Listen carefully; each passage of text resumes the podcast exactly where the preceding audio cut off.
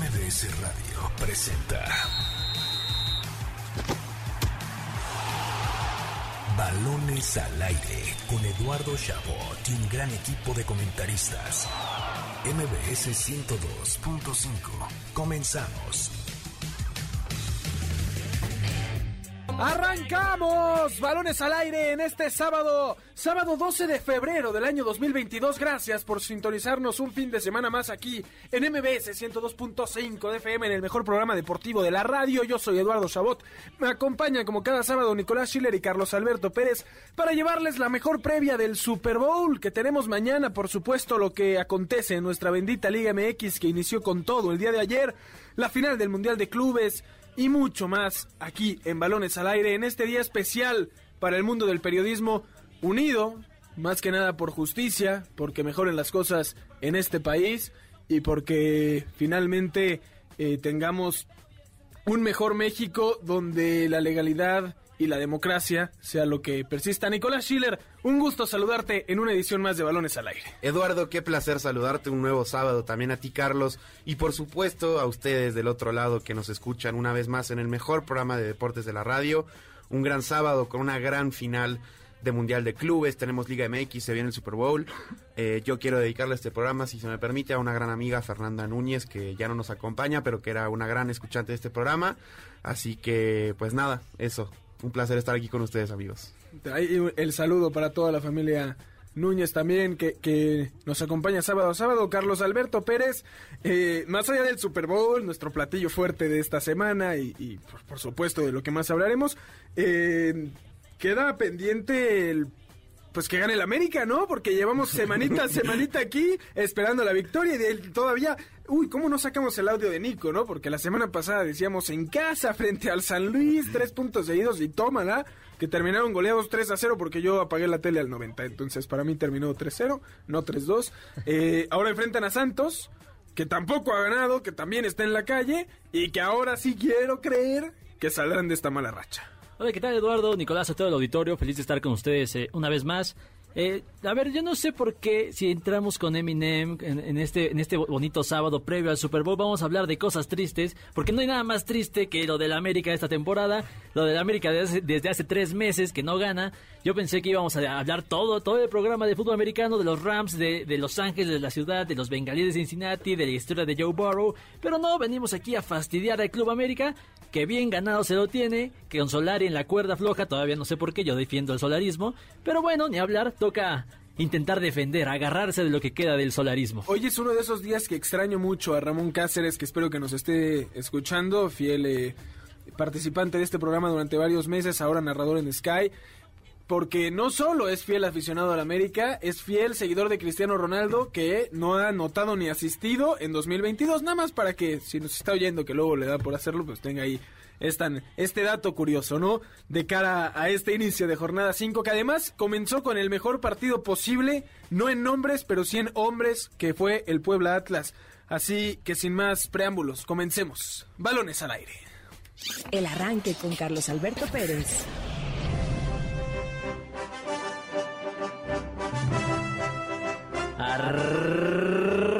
Arrancó la Liga BBVA MX. La jornada 5 comenzó vibrante con dos partidos más que entretenidos. Primero en Sinaloa, el Mazatlán se impuso 2 por 0 a Tijuana con goles de Benedetti y Meraz, por lo que salieron del fondo de la tabla. Horrible Benedetti, gol. Gol del Mazatlán. Atención la pelota filtrada, Polo, gol. Gol. Gol de Mazatlán. por el centro. Más tarde en el Cuauhtémoc, el Puebla le sacó el empate 1-1 al Atlas con gol de último minuto y de chilena, marcado por Guillermo Martínez. Sigue, la tiene Quiñones, Quiñones, gol. Gol. Del Atlas, gol del campeón, se venía cayendo. Aquí está la peinada, y aquí está Martínez, aquí está Martínez, golazo. Gol. Recepción y giro para meter la chilena a Lo Jiménez. El resto de la jornada continuó hoy. En este momento, Tigres está visitando a las Chivas en Guadalajara y al mismo tiempo San Luis y Toluca se están midiendo en Aguascalientes. Terminando balones al aire, Cruz Azul recibirá a Necaxa en el Azteca y a las 9 de la noche, el América buscará salir de la crisis ante Santos Laguna en Torreón.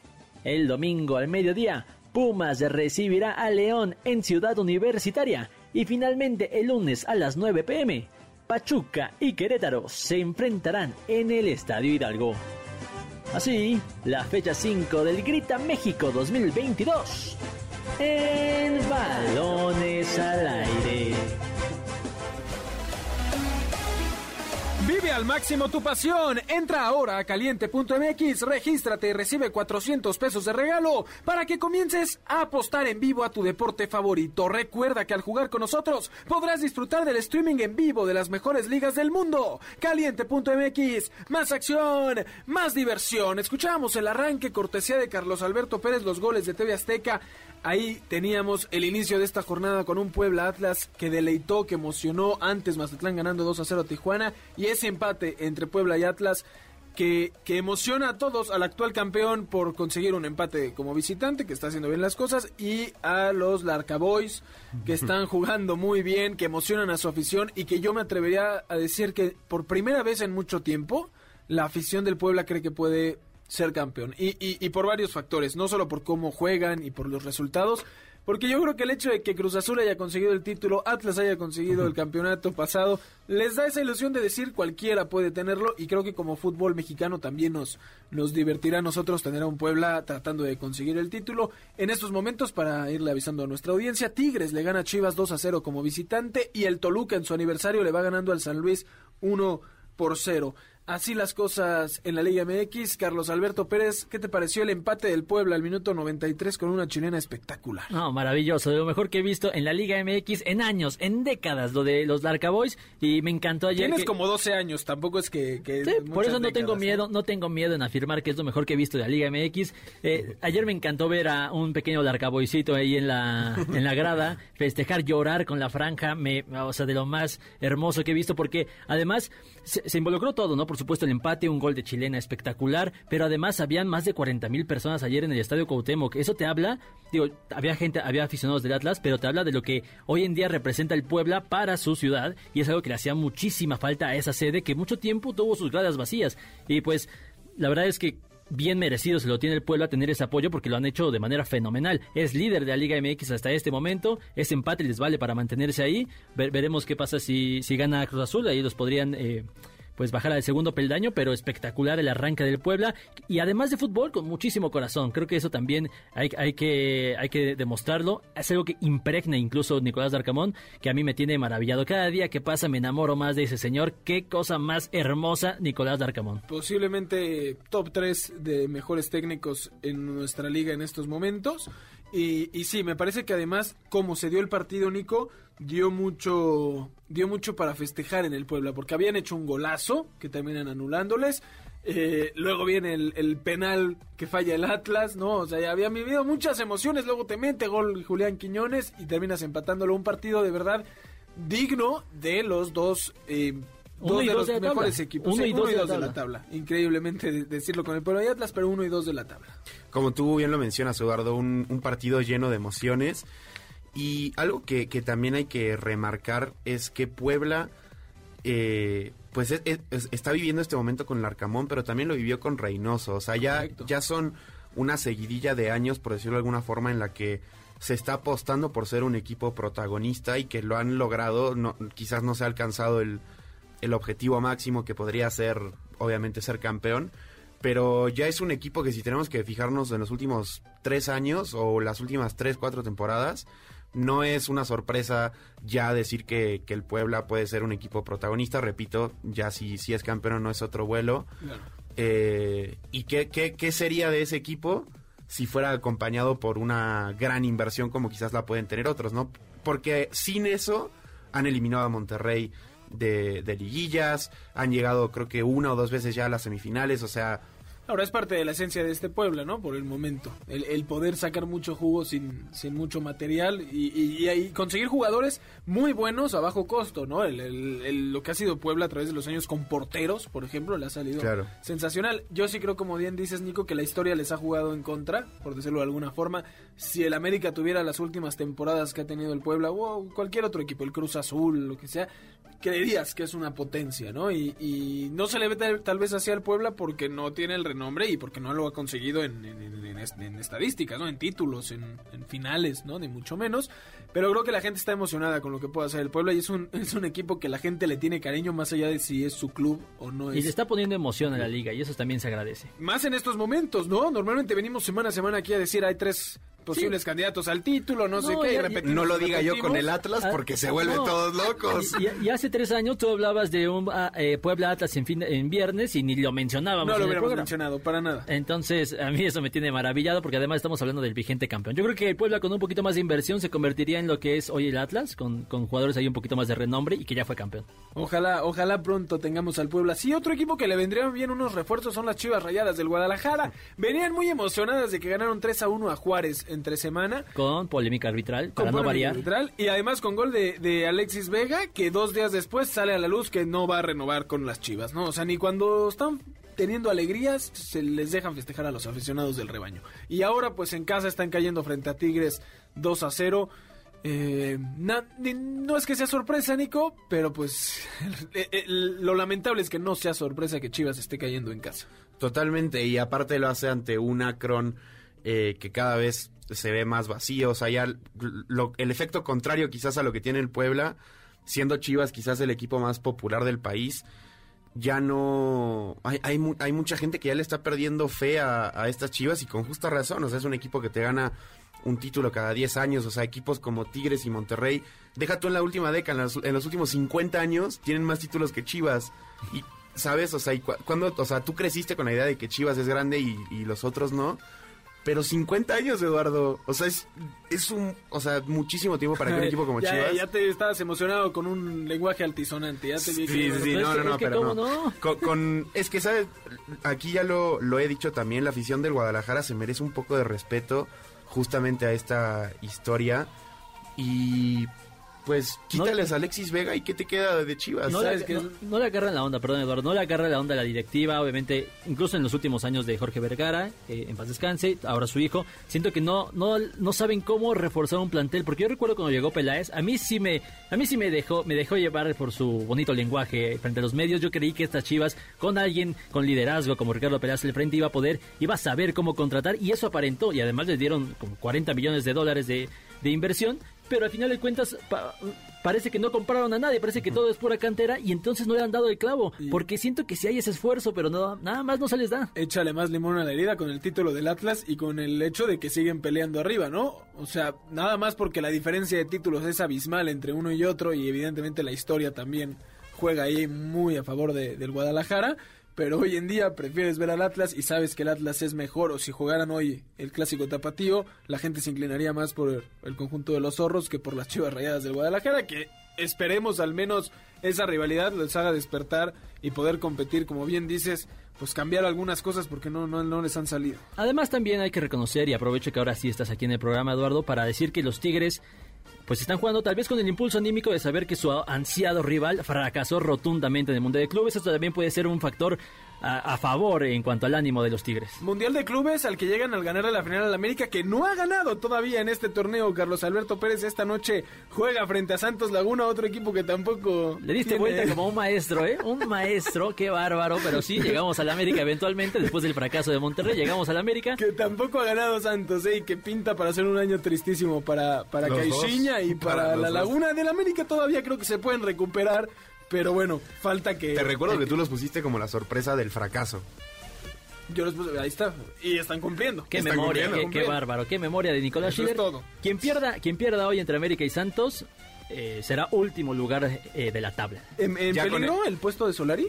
Ya con eso se va Solari, ¿no? A- a- para mí no me parece no me parece lo justo, pero parece que, que los medios están urgidos, o, o un sector por lo menos, de que de ver sangre en el América. Digo, no es que no se lo haya ganado, la verdad es que han sido dos fracasos en, en cuartos de final y ahí ser último en la jornada 5, pues Una sí. final perdida. Sí sería, sí sería, bueno, llegó a la final. Digo, yo siento que las finales se pueden perdonar de alguna manera en el primer lapso, sobre todo si esa final, a la que hacemos referencia, la final de la CONCACAF, pues se pierde con un error garrafal, ¿no? Ahí de, de tu defensa central. Sí, digamos, Solari no podía Sí. tampoco Pe- estar pe- dentro pero bueno, cancha. eh, el fracaso en, las do- en los dos cuartos de final y ser último general si pierde hoy, sí claro que serían responsabilidad de Santiago Solari. Sin embargo, yo creo, yo sostengo y voy a, voy a sostener a menos de que tenga una racha de siete partidos perdidos, que Ahí Solari ¿eh? no, no se puede ir, no se debe ir, sobre todo porque tiene materia prima y la capacidad de darle vuelta a este Club América. Sobre todo, si hoy gana, las, las aguas se relajan un poquito y yo siento que podría venir a la, a la alza el Club América. Es que, ¿sabes qué? Tú lo acabas de decir y bien saben que mi ideología es que el resultado manda.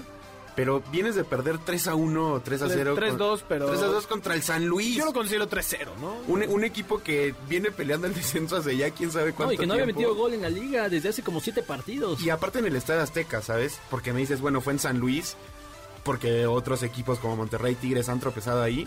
Está bien, pero en el Estadio Azteca, yo creo que si con ese antecedente, lo que tú ya has eh, mencionado, y, y que hoy le sumas, obviamente que puede ser quizás amarillista, ¿no? Pero ver al América último va a ser otro grano más para Claro. decir, vete sí, que se Solari". largue Solari. Le, le juega a favor la nacionalidad y el pasado madridista, ¿no? Y lo digo porque si... No si- creo. ¿No? Pero perdón que te interrumpa, no, no le juega a favor que haya, que haya dirigido al Real Madrid, sin, le juega a favor que fuiste líder dos torneos consecutivos, siendo sólido en defensa.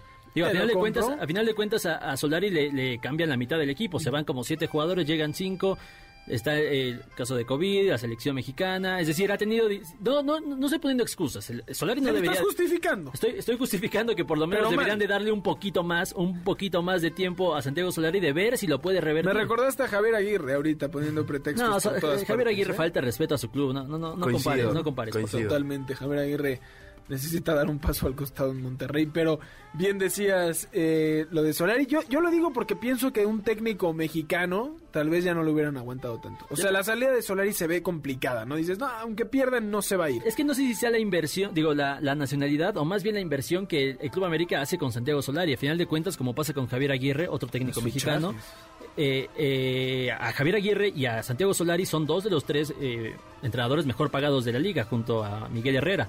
Y además debe haber una cláusula de rescisión ahí muy importante. Claro. Entonces no, no es tanto la nacionalidad, sino que pues trajiste a un entrenador estrella, de alguna manera. Y que además varios de los fichajes que ha traído el América son petición de Solari, ¿no? Entonces eh, sería complicado sacarlo. Y- y ese es otro y- tema, y es ¿qué otro, es otro ahí tema ahí con la directiva medio extraño. Solari acepta, Con lo de los agentes. por lo ¿no? menos públicamente acepta, ni hablar. Eh, pero yo creo que hay, hay, hay algo más ahí en cuestión de fichajes que no creo que tengan convencido a Santiago Solari. Oye, yo te pedí como cuatro extremos por derecha, no me llegó uno solo en un año y después me traes a la tercera opción que es Juan Otero. Digo, al final Solari dice que sí, ni hablar, pero no le queda de otra. Mucho, mucho apoyo de la afición a Solari, ¿no? El fuera baños. Mitad y mitad, mitad y mitad. Yo lo veo. Es que yo creo que enfocaron las críticas a Baños. Más que- arriba. sí. Exacto. Sí, sí, sí. Y bueno, nada más Que está para bien, ¿eh? Yo Sí. creo. ¿Ustedes No. sabían que el América fue el décimo segundo club que más dinero gastó en este mercado de invierno? ¿En el mundo? En el mundo. Ah, en el mundo, te iba a decir. Bueno, sí, segundo Li- de la Liga MX no tendría sentido. Dije, no, hombre, pues con No. razón están como están. Décimo segundo club en el mundo que más gastó en temporada de fichajes de invierno Oye, y no pues, se nota en lo absoluto. No, no se o sea, nota. no se nota y- en la afición, por lo menos. Y ni siquiera en la cancha, que es donde más ah, importa. Ahí, falta, digo, de, de esos, de, de ese dinero, pues la mitad se fue en Diego Valdés, que creo que costó como alrededor de 10 millones de dólares y apenas jugó un partido. Pero bueno, vamos a ver cómo se Gran desarrolla. problema. Antes de seguir, ya, ya que mencionaron lo de Javier Aguirre y que hablabas de la rescisión de contratos, a mí me parece con las declaraciones que hace que más bien está buscando el despido y, y la Pero- y, y el pago de, de su cláusula. Pero hasta preocupa. Sí. ¿Aguirre pero- o Solari? Aguirre, Aguirre. Aguirre. Ah, claro, Aguirre está buscando apretar el último botón para que FEMSA diga te corro Y a que presionar su renuncia, claro, seguro. Sí, totalmente. No, no, no, terrible, terrible. A ver qué le depara al futuro el Club de Fútbol Monterrey. Antes, Que por cierto, nos- perdón me interrumpa, Sí. El primer partido va a ser contra el Puebla, entonces A ver cómo. Y se supone que hoy dijo Duilio Davino, presidente del club, que van a ir partido a partido analizando la situación. A ver que qué es sucede. mentira, pero bueno. Es mentira, pero bueno, hay que, hay que tranquilizar a las masas. Antes del América Santos, que es hoy a las 9 de la noche en Torreón, está el Cruz Azul Necaxa, que a- más allá de que el Necaxa viene siendo El Una- peor equipo. Ok, el peor equipo, bien dicho. Aunque no va último como el América o Santos, es el peor equipo. Pero cambiaron las cosas y llegó Jimmy Lozano y llegó una nueva era para los Rayos del Necaxa que enfrentan a un Cruz Azul que increíblemente también inician una nueva era porque cambiaron de presidente. Ya estaba presentando la renuncia también eh, eh, Reynoso o eso se dice que así presionó para que le, le dejen de estar cambiando las cosas tan, tan agresivamente. El Cruz Azul siempre siendo una telenovela. Qué cosa más espantosa, Eduardo. Dios mío, el Cruz Azul no puede ser feliz más de dos meses consecutivos. No, no sé qué diablos pasa con ese equipo que tiene un botón para autodestruirse cada, cada determinado tiempo. Se hacen pipí en la historia de este club. Se hacen pipí. Bueno, no sé, no sé quién se estaría haciendo pipí en este caso, pero sí me queda claro que, que algo, algo muy extraño pasó extra, con factores extracancha. Hubo todo tipo de declaraciones sobre la salida inesperada completamente de Víctor Dávila, a quien yo aplaudí en este, te- en este programa cuando cerraron a- al fichaje que le robaron a Cruz Azul. Yo aplaudí A su gestión, se deja, digo, a Boca. Aplaudí su gestión, aplaudí que no se dejara eh, ningunear por ningún club de Sudamérica y pues una semana después ya lo tienen fuera de Cruz Azul. Nada, los eh, cu- cuántos jugadores quedan de los que fueron campeones, ya se les fueron más de la mitad, o sea, Justo, o sea, es, es toda una situación muy Cruz Azul. La verdad, la novena tapó todo, pero... Sí, una, una novena bien ganada, pero a final de cuentas Seguro. con un técnico que llegaba de emergencia, de bombero. Y No, y, que a la mi- creo que fue durante el torneo de la novena o antes de empezar, eh, Billy otra vez en un es- en un escándalo gigante, o no, sea, antes, ¿sabes? antes todavía estaba, porque todavía estaba Peláez y todavía estaba, es más, es previo a pandemia todavía. No, pero, pero No, ahí, no, no, ahí pero, acababa. mm, A, a ver, ya- Ah, cuando no, regresa. Todavía no había, Ajá, todavía no cuando había sale lo de que Cruz Azul Ajá. supuestamente perdía las finales a propósito porque había un seguro en no sé qué isla, o sea, bueno, todo ese tema, o sea, coincido 100%, la novena fue muy bien ganada, pero la verdad es que tapó todo el desastre que es la cooperativa que sigue Claro. ahí, o y sea, regresamos a lo que dijimos, Nico, tú y yo, el día que Cruz Azul fue campeón. Qué bonito, como hace 20 años, pero si el Cruz Azul no se acostumbra a ganar títulos, esto no sirve de nada. Cruz Azul tiene que recuperar su grandeza, no ganar una copita cada 20 años. Hay muchas manos en Cruz Azul, hay muchas manos en la directiva, se, se deja manosear por cualquier persona. Digo, yo sé que ahorita la cabeza es Como Víctor tú Manuel comprenderás. Velázquez. No, no, no, por favor, no me vengas a faltar aquí al respeto, No, Eduardo no. No, pero lo- no, es broma. Lo de, lo de Cruz Azul es este. A, a mí sí me parece que hay mucha gente queriendo tomar y tener influencia en el Cruz Azul. Claro. Entonces llegan decisiones por acá, por allá, del gobierno, de no sé dónde, de la cooperativa, por supuesto. Y ya no sabes ni qué diablos está haciendo el Cruz Azul, el equipo. Y lo peor es que ahora sí permea en el único, el único personaje que estaba haciendo como podía su chamba, que era Reynoso. eh, Reynoso. Entonces, vamos a ver si sí eran en serio ese amague de renuncia. Partido interesante el de esta noche, pensando en que es el debut de Jimmy Lozano, que Cruz Azul viene con esta situación, a ver qué sucede en la cancha. Eh, nos vamos a un corte, también los invitamos a que mañana no se pierdan Pumas León, el, el em, ¿cómo decir? El, de el talón de Ah. Aquiles de de Lilini. Lilini, ¿no? A ver cómo le van estos Pumas en esta jornada 5. Vámonos rápidamente, un corte. Antes les recordamos escucharnos todos los sábados de 6 a 7 de la tarde aquí en Balones al Aire por MBS 102.5 de FM, mbsnoticias.com y la app de MBS Noticias. También estamos desde el Facebook Live de MBS 102.5. Ahí los esperamos para que convivan con nosotros. También llámenos al teléfono en cabina 55 51 66 1025 y cuéntenos qué opinan de lo que sucede con el Cruz Azul, con el rebaño sagrado y con el América que todavía no gana. Vámonos rápidamente un corte y regresamos con la mejor previa del Super Bowl.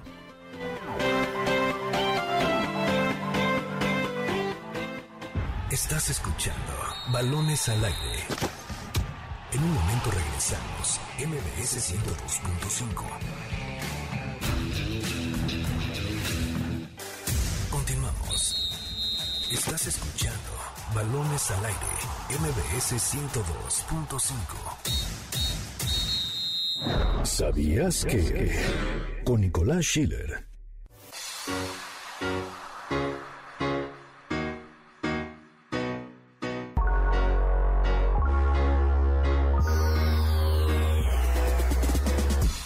Super Bowl es la definición por excelencia de espectáculo en el mundo deportivo.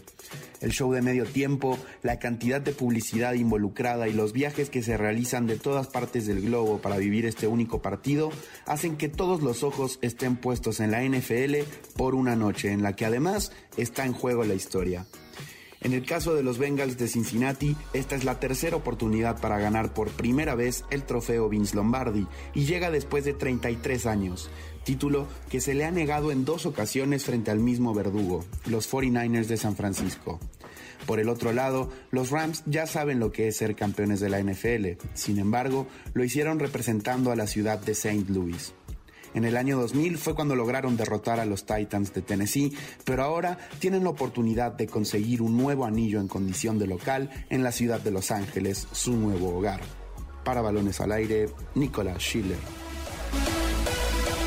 Estamos de vuelta en Balones al Aire por MBS 102.5 de FM. Yo soy Eduardo Chabot. Me acompañan como cada sábado Carlos Alberto Pérez y Nicolás Schiller. Escuchábamos el Sabías que en relación al Supertazón 56 que se disputará la tarde de mañana. Eh, antes, gol de Tigres. 3-0 ya le ganan a las Chivas para seguir pegándole el rebaño sagrado. Eh, pero quienes ya se alistan para mañana enfrentarse a las 5.30 de la tarde son los Bengals de Cincinnati y los Ángeles Rams que jugarán en su estadio en búsqueda de conseguir el anillo en casa que tanto se les ha negado en estos últimos años, mi Charlie. Por supuesto, Nicolás es el... Digo Nicolás, perdón, Eduardo, Eduardo. No, pues es, el, puedes es decirle el- Nico. es el mejor fin de semana de la NFL y pues curiosamente es el, es el último, ¿no? Porque después de esto serán cinco meses de espera, de larga, larga, larga espera para que regresen los emparrillados. Pero como bien indica, tenemos un Super Bowl inédito. Por supuesto, nunca se habían enfrentado los Bengalíes de Cincinnati contra los Ángeles Rams. Cinco Super Bowls llevan los Rams, nada más han ganado uno. Y por otra parte, los Cincinnati nada más eh, han participado en tres Super Bowls y no han ganado ninguno. Bueno, este- este será el tercero. Entonces, pues, Varios vamos a años ver. sin llegar, ¿no? De Sí, Cincinnati. 83 años. Ochen- digo, perdón, perdón. 33, ¿no? Sí, me, me confundí ahí de, De de- desde el 80, Tres desde el en el 86, Super perdón. Bowl 56. No me estaban saliendo las mates, mi Charlie. Digo, por suerte para Cincinnati ya no está San Francisco, que había sido el que dos veces les había quitado el sueño. Pero, pero enfrente está Stafford, que no sé si tú coincidas conmigo, ya con... ¿Es su segundo Super Bowl o su tercero? No, no, no, el primero. Es la primera vez que llega a, a- Incluso que llegaba a una final de conferencia eh, Stafford. Pero sí, Sean McVay el que llega a su segundo Super Bowl al frente de los Rams. Pe- pero sí, sí, sí, en realidad es un partidazo. Y di- dices, gracias a Dios que, que enfrente de los Bengals no está San Francisco. Y también gracias a Dios que llegó un sujeto de nombre Joe Burrow, que será eh, uno de los quarterbacks más jóvenes en llegar a, una, a un Super Bowl. Y además tenemos un duelo de dos quarterbacks que son muy jóvenes. De hecho, es el, es el duelo de... Además de que es un duelo de quarterbacks muy jóvenes, también que es el... digas que chavito está Stafford tampoco, Sí, ¿eh? sí, sí, sí, tiene razón. No, no es, no es pareja la comparación, pero da la sensación de que, de que es relativamente nuevo porque desperdició cinco años de carrera, un poquito más eh, con, con los Lions, ¿no? De, Detroit. de Detroit. Entonces, desperdiciar, nadie sabía quién diablos era Matthew Stafford, o por lo menos no, no un, un aficionado promedio. Entonces, pues llega a Los Ángeles Rams y demuestra de inmediato que tiene cierta capacidad para guiar a un, equipo, un tremendo equipazo el, el que tiene conformado Los Ángeles Rams. Pero lo que sí es el duelo más joven y que le quiero compartir a nuestro auditorio es el duelo de entrenadores entre Zach Taylor y Sean McVay. Ese sí es el duelo de entrenadores más jóvenes en la historia del Super Bowl. No, y, y además, eh, a ver, Borbo no conoce la derrota en playoffs en su vida. Claro, es la primera vez que llega, pero no, pero, Pero ahí está el dato. ¿Y a quién dejó en el camino? Eso sí es importante. Sacó a Tennessee, que era el número uno, y a Kansas City, que venía además con la mano de, de- de Mahomes. Sí, a, a una dinastía claro, y al, y al mejor equipo de la temporada. Eh, eh, dejó ahí fuera. Y que nadie lo esperaba, ¿no? Los Bengals llegan como... No, no, no llegan co- como, el, no favorito del Super Bowl. Llegan como el no favorito de todos los, playoffs. La temporada pasada habían sido sotaneros de su división en la, en, la, en la conferencia americana. Entonces, claro que es una sorpresa gigantesca. Sin embargo, yo no creo que el partido, a pesar de que yo siento que, que los Rams son este equipo galáctico que me he cansado de repetir, yo no creo que el partido vaya a ser eh, ampliamente, digo, cara cruza. Para, para mí es un duelo muy parejo. Y lo ha demostrado en los playoffs de los, los Claro, Bengals. que no debería de serlo, también si nos vamos al tema económico, ¿no? Los Rams tienen a cuatro de los 25 mejores pagados de la liga, mientras que el mejor pagado de los Bengals se ubica en el lugar 96 de, de esta lista, ¿no? Así es la diferencia entre estas dos plantillas, evidentemente el tema de que sea local, eh, Los. Rams, ¿no? Todo eso jugará a favor. Ahora, si bien entiendo, tú, Charlie, que es el que mejor de los tres, con todo respeto, Nico, sabe No, de- claro, de- claro. de NFL, las dos ofensivas son muy buenas, muy buenas. Pero para que los Bengals puedan ganar, necesitan que su aparato defensivo sea fuerte el día de mañana. No, ahí recae, digamos, en resumen, las posibilidades que tiene el equipo de Cincinnati de poder pelear por ganar el Supertazón. Totalmente, eh, Eduardo, porque fíjate, la, la, semana pasada, bueno, hace dos semanas, cuando enfrentaron a Kansas City para, acceder, para poder acceder al Super Bowl, pues en realidad sí era un equipazo, por supuesto, lo que era Kansas City, pero no tenía tantas herramientas ofensivas disponibles Patrick Mahomes. Entonces era muy fácil centrar tu atención en un solo jugador, dependiendo del tipo de, snap o de, jugada que vayan a lanzar, ¿no? En este caso, eh, Kansas. Ahora, la verdad es que tienes armas por todas partes que cubrir y que no tienes los elementos suficientes, por lo menos no consagrados en eh, los, los Bengals, para cubrir a tanta gente. Porque, pues, por un lado, eh, cuando te toque defender, vas a, vas a tener que, que ir contra el mejor receptor de la liga de la temporada, Cooper Cup, que rompió récord de yardas, récord de recepciones, rompió todo tipo de récords ese señor, el número 10, Cooper Cup.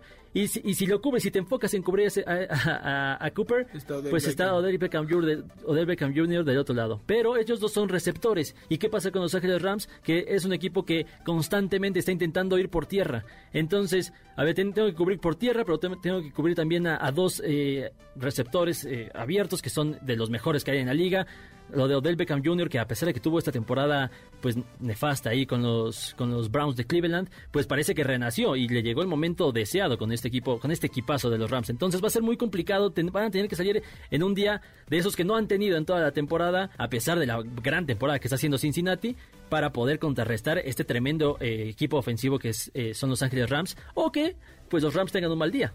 Claro, y que Bengals pueda aprovechar. Tengo entendido que además tienen eh, en Joe Mixon a un gran corredor que podría ganarles yardas por tierra, además de Jamar Chase que viene siendo el el receptor estrella de, este equipo. Y, eh, novato del año, llamar Chase. Sí, sí, sí, por supuesto. Tienen dos ahí herramientas impresionantes. Pero mira, mencionaste que sí, uno de los elementos más consagrados de, Cincinnati es Joe Mixon, un corredor que por cierto yo tenía en mi fantasy, me rindió muy buenos frutos. pero la verdad es que se van a enfrentar a dos auténticas bestias, que son Von Miller, uno de los mejores defensivos a lo largo de la NFL en los últimos años, y además Aaron Donald, que son dos, son dos bestias absolutas. Es como tener a, no sé, los mejores a, ti y a Nicolás en la defensa. Eso va a tener que lidiar eh, Cincinnati. No, ya no ganó Cincinnati. con esa comparación me queda claro que sí. No, pero dos monstruos absolutos. La verdad es que lo veo muy complicado por donde se le vea. Pero es que Cincinnati nos ha demostrado que a partir de la segunda mitad sabe reaccionar, sabe presionar al coreback. Que creo que eso va a ser clave eh, para el auditorio que nos está escuchando. Si en alguien debe de de focalizar sus, esfuerzos eh, Cincinnati en defensa es al, al um, defensivo Trey Hendrickson que yo creo que va a ser el único capaz de poder perforar la, a, Von Miller, digo, bueno, la, la, línea. la línea, perdón, la bolsa de... de eh, se me fue el nombre, Matthew Stafford, perdón, de coreback de, de los Rams, va a ser el único hombre capaz de poder generar e, esas capturas que va a necesitar Cincinnati si quiere ganar el partido. Entonces Trey Hendrickson, guárdense ese nombre porque puede ser el mejor jugador. La clave. La clave. La clave de Cincinnati, la clave del Super Bowl, si es que va a haber una sorpresa. En 31 de los 55 Super Bowls que han habido, el MVP, el jugador más valioso, ha sido coreback o mariscal de campo. En los últimos 10, 8 han sido mariscales de campo, 2 han sido defensivos. O sea, creo que desde Santonio Holmes, cuando gana Pittsburgh aquel Super Bowl, no hay un receptor que sea jugador más valioso. Pero bueno, estos datos te dan a entender en quién recae la responsabilidad de poder ganar más en un partido tan eh, ofensivo como el que esperemos mañana, pensando en que es donde mejor se ven. Y la importancia de la defensiva, que son los otros dos jugadores más valiosos que han, que han habido en los últimos 10 años. Claro, no, y es que la verdad no lo puedes decir mejor, porque y es lo que siento que va a ser pareja, mucho más parejo este partido. Y es que si tú pones así en comparación, tal cual, en una tablita, quién es mejor coreback, pues en un lado está eh, el uno casi novato Joe Burrow, que es sensación ahorita en la NFL, y Matthew Stafford, que pues, a final de cuentas esta es la primera vez que puede demostrar algo y se queda corto respecto a lo que ha hecho Joe Burrow liderando una nueva franquicia. Entonces creo que eso lo puede emparejar muchísimo, que creo que los Cincinnati Bengals tienen mejor coreback para este Super Bowl. ¿Crees que sea un punto de un, partido de muchos o de pocos puntos? Yo creo, yo me voy con muchos puntos, sobre todo sobre todo porque por lo que puede hacer eh, Los Ángeles Rams. Al final de cuentas sí tiene una buena defensiva, pero su fuerte, su fuerte es la ofensiva de, los Rams. Entonces yo creo que va a ser un equipo, digo, un partido de, de muchos puntos, va a ser muy entretenido y ojalá que así lo sea porque porque el escenario donde se va a disputar este Super Bowl lo amerita. Es el estadio más caro del mundo, 5 mil millones de dólares costó el SoFi Stadium, donde se va a jugar mañana ese partido. A, a mí me parece un escenario espectacular, porque además el medio tiempo va a ser, va a ser una cosa fabulosa. Y que tendría sentido que sea un partido de muchos puntos pensando en el poder ofensivo que tienen que tienen ambos equipos. Eh, ¿Qué tanto juega la presión? ¿No? Porque hay, una hay un claro favoritismo hacia los Rams por la localía, porque son mejor equipo en general, porque pagan mucho mejor, porque tienen a más estrellas. Y los Bengals que llegan, no voy a decir sin nada que perder, porque perder un Super Bowl duele, llegues como llegues, pero que llegas cuando no tenías expectativas de nada, cuando ibas a ser el típico equipo al que iban a eliminar en, en Sí. la primera ronda frente a Tennessee. Bueno, antes sacas eh, Pittsburgh. en- en el primer juego. Eh, y finalmente empiezas este, a llegar al, Super Bowl.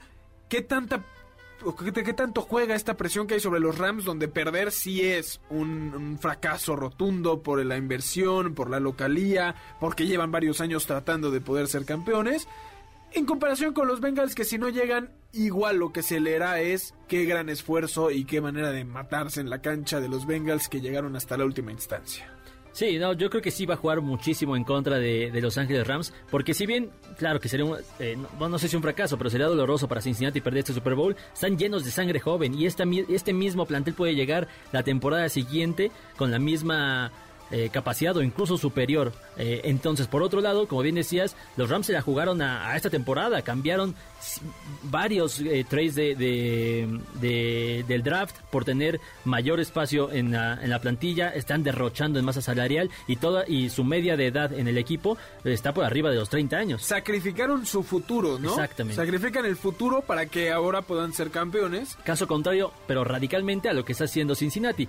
Digo, a fin de cuentas, no cualquiera llega a un Super Bowl y perderlo sería, podría ser incluso la última oportunidad, pero por cómo se ve este plantel, Cincinnati va a regresar. Va a regresar y va a ser incluso más contendiente de lo que hoy es. Bueno, y aparte de eso, lo, lo mencionabas antes, Cincinnati creo que en las últimas dos temporadas, creo que no sumaba más de seis victorias, o sea, entre las dos temporadas, que eso obviamente les dio un, un mejor lugar en, en el draft y el poder armar el equipo que hoy los está llevando Sí. a, a por lo menos tener esta ilusión. Y, y es que sumaron temporadas basura y esas mismas temporadas les permitieron sumar a una primera selección, que eh, un quarterback primera selección que es Joe Burrow hace dos años y hace un año, empezando esta temporada, a llamar Chase. Claro. Los- las dos figuras que tiene este equipo hoy en día y que los están llevando tan lejos en la temporada. Super Bowl de dos primeros picks corebacks, ¿no? Correcto. Eso también es importante entre Matthew Stafford y Joe Burrow. Y es que es que no parece de, de Matthew Stafford porque te digo que lleva años, llevaba años desperdiciando en, en Detroit. Claro.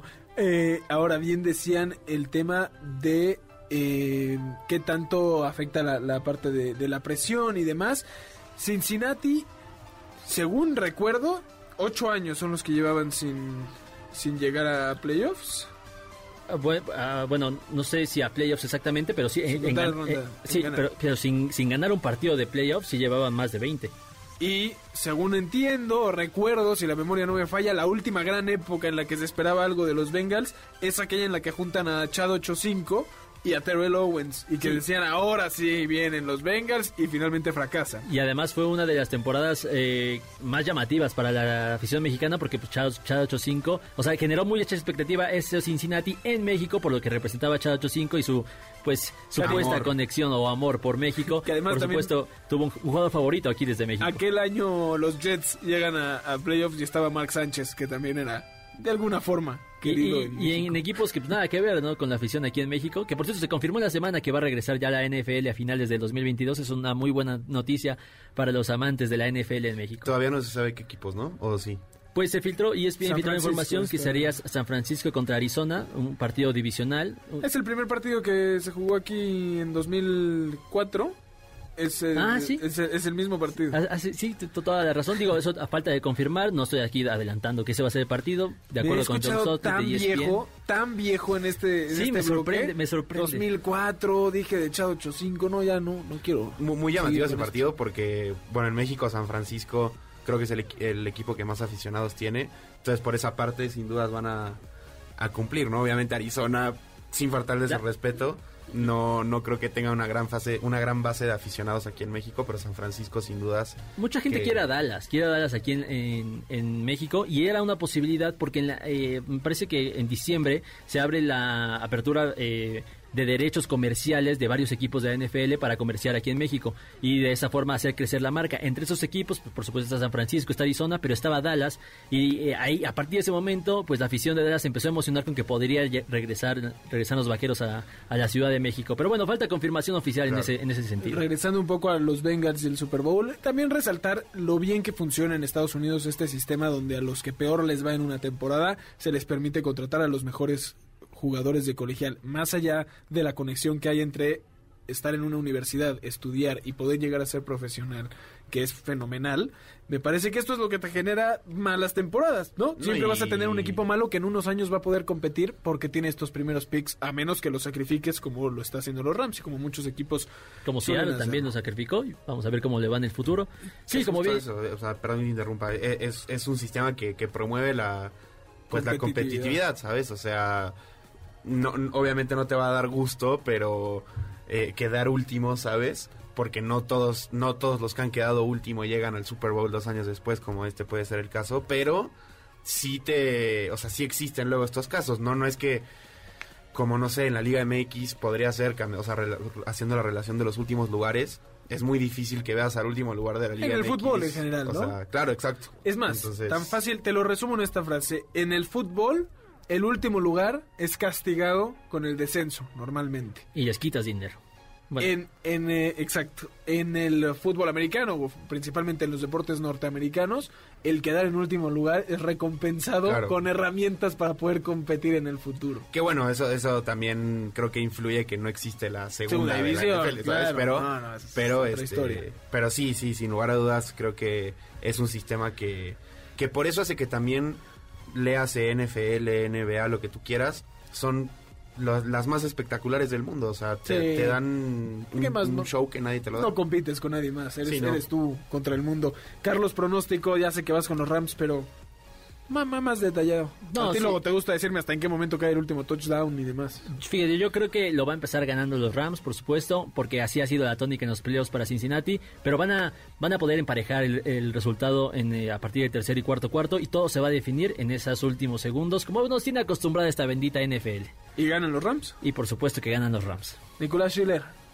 Yo voy a hacerle caso a los Simpson y va a ganar los Bengals 34-31. Muy bien, me gusta, me gusta. Tampoco es como que hay argumentos para contradecirte, ¿no? Entonces, eh, me quedo con eso. Yo también me voy con Cincinnati. Yo espero sorpresa y lo digo más que por razón, Lo por ver. esperanzas de, de- de ver algo eh, em- emotivo, ¿no? La, la emoción de ver al equipo de, de Rams teniendo que eh, con su gente ponerse o, o tratar de remontarle a unos Bengals que llegan como el caballo negro y demás. Es una historia que nos gusta ver siempre en el deporte. A mí no. Ah, Tú vas por la justicia, que Sí. ganen los Rams y se acabó. Se invirtió o se gana. Eh, Totalmente. Vámonos rápidamente a un último corte. Antes les recordamos escucharnos todos los sábados de 6 a 7 de la tarde aquí en Balones al Aire por MBS 102.5 de FM, mbsnoticias.com y la app de MBS Noticias. También estamos desde Facebook Live en MBS 102.5. Ahí los esperamos. Llámenos al teléfono en cabina 55 51 66 1025 y díganos quién cree que va a ganar el Super Bowl 56. Vámonos rápidamente un último corte y regresamos con lo que nos dejó la final del Mundial de Clubes.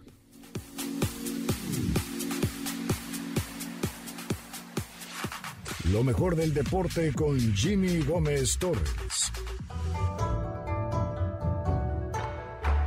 El Comité Olímpico Ruso se ve envuelto una vez más en la polémica, pues Camila Valieva, patinadora artística quien llegaba como la gran estrella a los Juegos Olímpicos de Beijing, habría resultado positiva en una prueba de dopaje, luego de que el Comité Olímpico Ruso consiguiera la medalla de oro en patinaje artístico por equipos, donde con tan solo 15 años Camila Valieva se convirtió en la primer patinadora en completar el salto cuádruple en los Juegos Olímpicos, se anunció que la ceremonia de premiación sería pospuesta. Al día siguiente, se dio a conocer que todo se debía a una prueba realizada el pasado 25 de diciembre, donde habría dado positivo a trimetacidina. La trimetacidina es una sustancia prohibida utilizada para prevenir la angina de pecho y el vértigo, pues incrementa la eficiencia en el flujo sanguíneo y la resistencia en actividades físicas. La Agencia Internacional de Control es la encargada de manejar todos los casos de dopaje presentados durante los Juegos Olímpicos. Sin embargo, al tratarse de una prueba realizada previo a los Juegos Olímpicos de Beijing, el caso será presentado frente al Tribunal de Arbitraje Deportivo por la Agencia Internacional de Control en representación del Comité Olímpico y la Agencia Rusa Antidopaje. Durante este fin de semana se llevará a cabo la reunión con el Tribunal de Arbitraje Deportivo, presentando la resolución del caso a más tardar el lunes previo a la competencia individual para determinar si la patinadora puede continuar en los Juegos Olímpicos. Al tener menos de 16 años, Camila Valieva es considerada como una persona protegida, por lo que en caso de perder el caso, sus entrenadores podrían ser investigados y sancionados por incitar a la menor al uso de sustancias prohibidas. Además, esta condición le permite que su sanción se reduzca a un veto de dos años o incluso no recibir sanción alguna. Hasta el momento, la patinadora rusa continúa con su preparación a la espera de la decisión del Tribunal de Arbitraje Deportivo. Para balones al aire, Jimmy Gómez Torres. Estás escuchando Balones al aire. En un momento regresamos. MBS 102.5. Continuamos. Estás escuchando Balones al aire. MBS 102.5. Rodando por el viejo continente.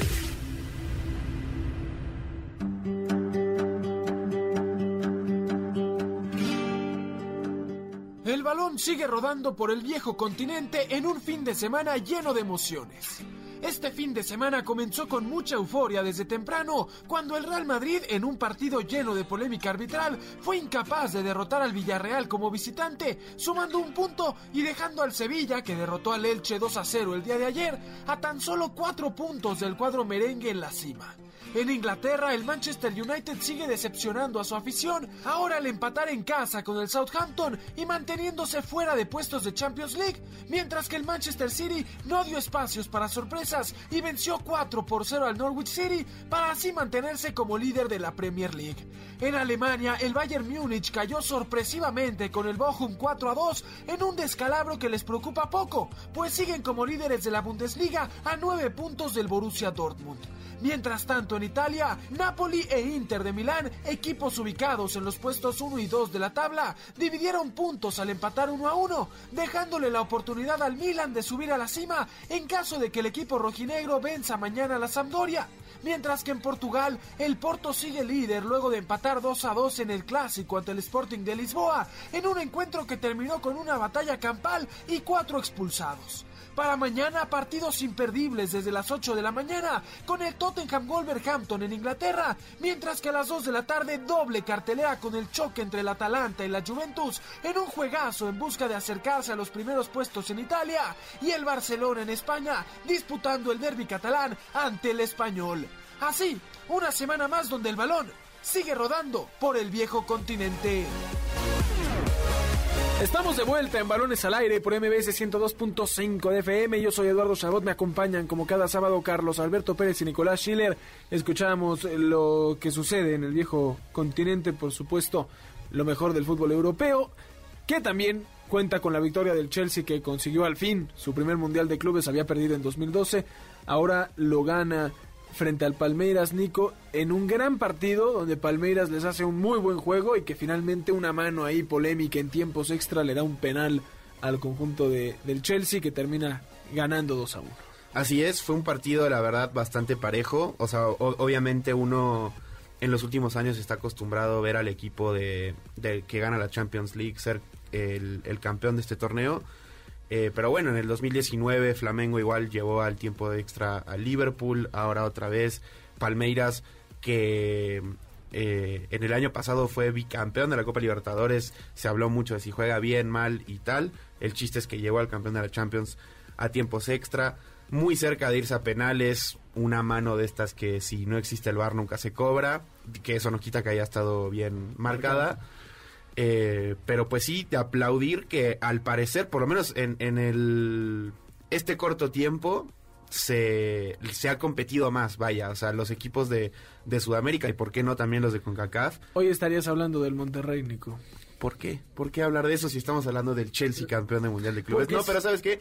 Hay que decirlo, sí, ahí tranquilamente pudo haber estado el Monterrey, que curiosamente al mismo tiempo Duilio Davino fue donde hizo la conferencia, donde no dijo absolutamente nada.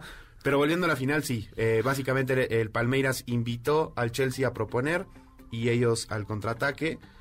Un penal justamente con una mano de, de Thiago Silva les da el empate que ilusionó a por lo menos la mitad de Sao Paulo.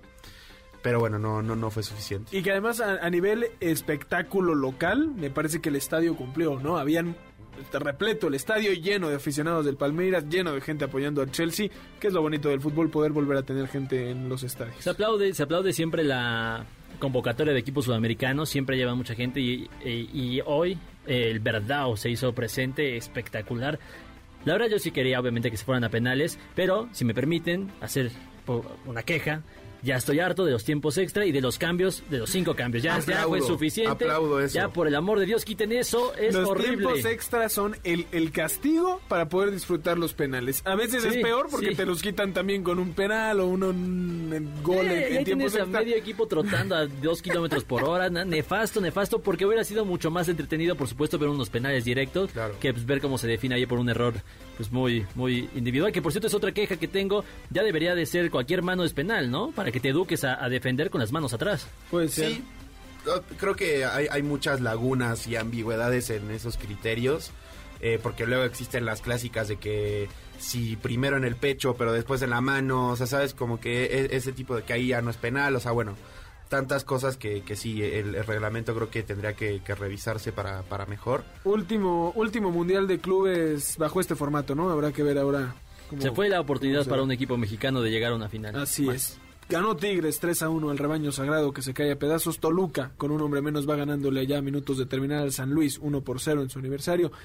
Y por supuesto queda Cruz Azul de Caxa ahorita a las 7, Santos América a las 9 y la jornada sigue mañana. Chicos, como siempre, un placer y un gusto haber estado aquí con ustedes. Carlos Alberto Pérez, muchísimas gracias. A ti, Eduardo, Nicolás, a todo el auditorio, feliz de estar con ustedes una vez más y feliz porque hay Super Bowl este fin de semana, espectacular medio tiempo que ya no aguanto para verlo. A disfrutarlo con todo, Nicolás Schiller, muchísimas gracias. Eduardo, Carlos, eh, gracias por un sábado más en el mejor programa de deportes de la radio, también a todos ustedes y nuevamente Fer, hasta donde estés, te mando un abrazo. Sí, claro que sí, a toda la familia también.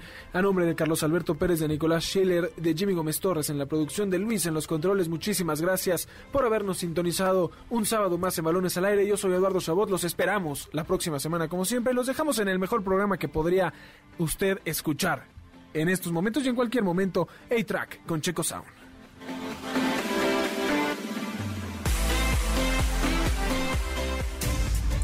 MBS Radio presentó Balones al Aire. Con Eduardo Chabot y su equipo de comentaristas. Nos escuchamos el próximo sábado a la misma hora. MBS 102.5.